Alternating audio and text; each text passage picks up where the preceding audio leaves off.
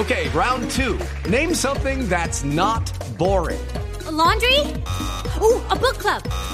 Computer solitaire, huh? Ah, sorry, we were looking for Chumba Casino. That's right. ChumbaCasino.com has over 100 casino style games. Join today and play for free for your chance to redeem some serious prizes.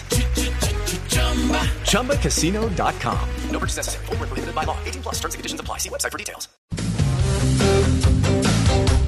9 y 30 minutos de la mañana. Les voy a hablar de un tema súper chévere. ¿Les gustan los murales? Sí, me, Me encantan. encantan. Alegran mucho la ciudad, ¿no? Son súper lindos, además. Oigan, la alcaldía de Bogotá ha hecho eso y a mí me encanta. Dos nuevos macromurales para Bogotá que son los más grandes del país. Y eso debiera ser, pues no rayar las paredes como lo hacen. Uy, pues que hay unos horrible. rayones horribles. Hay unos rayones horribles, pero esta es una cosa muy organizada, muy chévere. bonita. Claro que sí. Miguel Ayala es el director de la Fundación Orbis, que es como el brazo ejecutor de esta alianza público-privada. Miguel, buenos días. Buenos días, María Clara. Gracias por la invitación y qué bueno poder contar noticias positivas de transformación en la ciudad capital. ¿Cierto? Sí, claro. Yo creo que también eso es súper importante. Eh, uno se encuentra con ciudades que tienen esos macromurales muy lindos y demás. ¿Cómo son en Bogotá y, y cómo es que trabaja específicamente esta alianza público-privada entre la alcaldía y ustedes?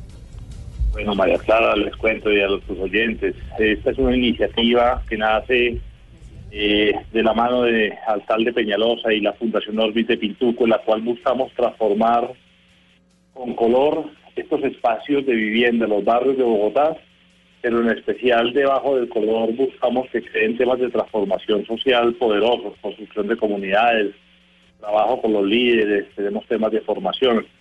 Esta alianza público-privada es una alianza público-privada que pretende transformar eh, 36 territorios de la capital, eh, todos a través de una acupuntura urbana, pequeñas intervenciones que pudiéramos eh, catalogar, digamos, como eh, intervenciones físicas, pero que en el fondo connotan y lo que hacemos es utilizar ese color y esa pintura para generar dinámicas sociales.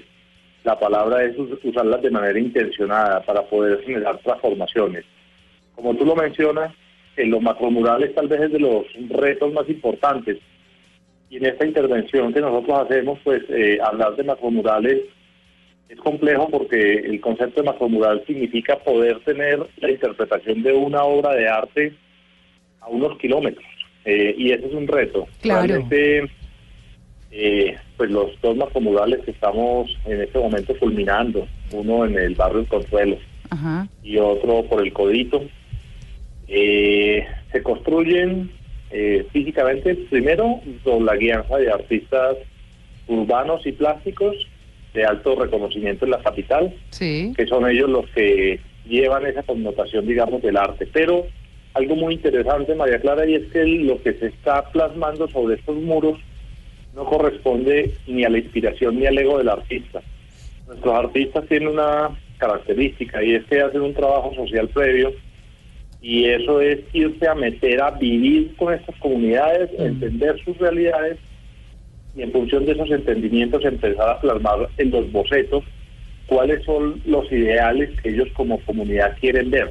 Mm. Y asimismo, el concepto de la construcción se va haciendo paralelo, de tal manera que al final el macromural, que es este, este trabajo, digamos que ya se empieza a ver, el primero salió del eh, inicio de este año Sí.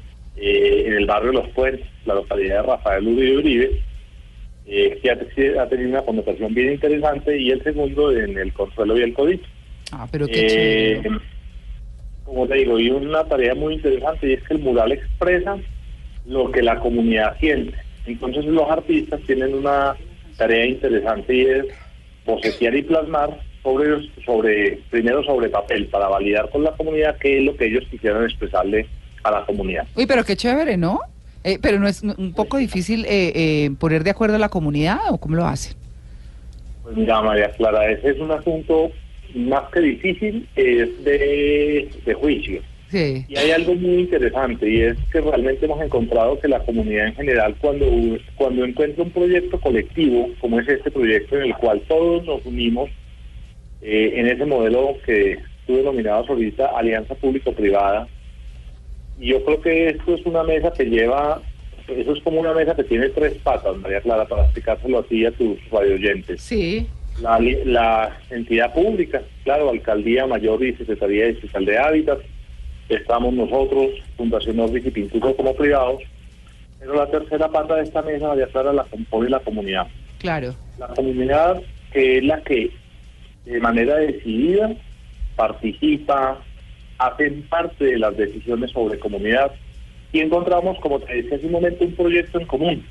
Y cuando encontramos un proyecto en común a nivel comunitario, realmente se generan unas dinámicas poderosas. Hoy, ver cómo las comunidades son capaces de decidir, porque pues uno si tiene la fachada de la casa, uno, uno tomaría la decisión de pintar la casa, mi casa, mi fachada de mi casa como yo quisiera. Y es, y es lo normal, ¿no? Claro. Pero básicamente llevamos a la comunidad a un nivel de conversación y a un nivel de madurez tal que buscamos es que ellos expresen cómo su barrio se ve como una, como una unidad, no necesariamente todo del mismo color, sino como una, una unidad que responde a unas exigencias arquitectónicas.